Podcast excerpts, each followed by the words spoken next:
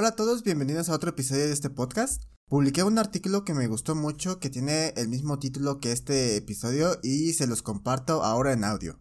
¿En realidad las escuelas matan la creatividad? ¿Te cuesta demasiado escribir, diseñar o construir algo nuevo?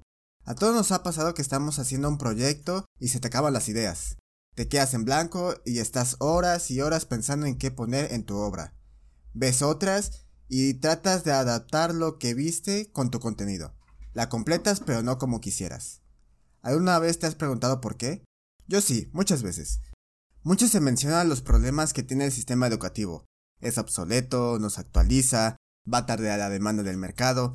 Esto pasa en todas partes del mundo. La educación ha estado presentando deficiencias. Entre todo lo reparable que tiene la educación, viene perjudicando la creatividad del ser humano.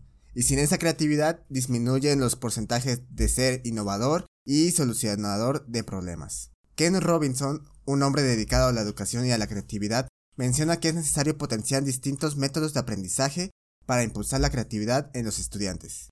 Empezar a darle protagonismo y fomentarla, llegando a considerarla algo más básico como la alfabetización. La educación que conocemos hoy en día castiga el error, y el error indirectamente mata la creatividad, porque le tenemos miedo a equivocarnos. Tal vez no te des cuenta hasta que entres a la universidad, cuando empezamos a sentir ese miedo por equivocarnos, impulsándonos a copiar lo que vemos que está bien o lo que funciona.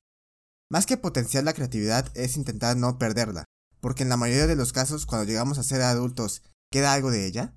El problema es que con la ausencia de la creatividad o el gran impacto que genera el miedo al fracaso, se está creando y dirigiendo empresas. Si no logras diferenciar tu empresa ante una competencia, será muy difícil que te mantengas a flote mucho tiempo. Las escuelas enfocan su metodología de enseñanza potenciando materias para un mercado del siglo XIX, un periodo donde la industrialización predominaba, era útil que los estudiantes aprendieran temas relacionados a esa época, porque eso significaba trabajo, dinero y futuro. Y esto lo menciona el mismo Ken Robinson, en una plática TED en el año 2006, hace 14 años. Yo que me gradué de la universidad este 2020 me tocó lo de las materias importantes. Es muy difícil saber qué materias se necesitan en el futuro, porque nadie sabe qué pasará. Si nos enfocamos en temas que son demandados por el mercado moderno, en unos cuantos años estará obsoleto, cayendo en el mismo problema que estamos teniendo.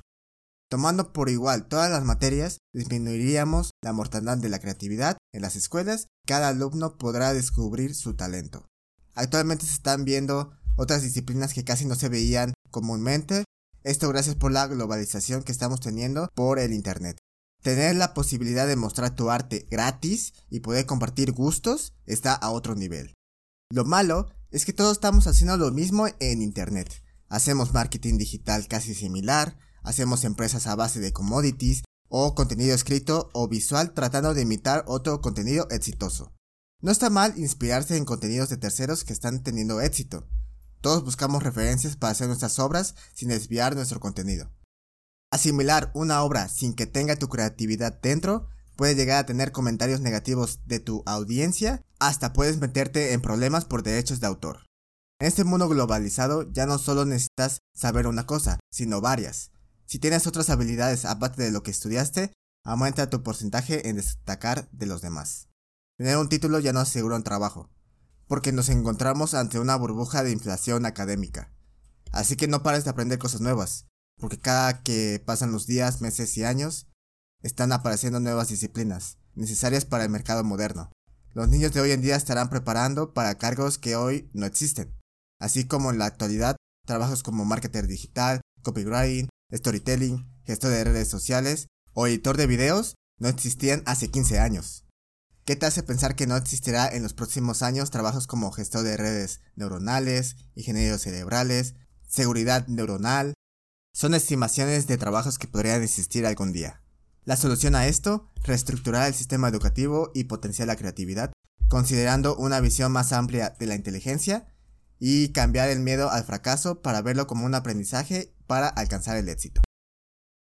Espero que les haya gustado este episodio Puedes apoyarnos siguiendo el podcast en Spotify y en YouTube. Si quieres aprender algo nuevo, entra a codicea.com y comienza a programar ya. Muchas gracias por sintonizarnos y nos vemos en el siguiente episodio.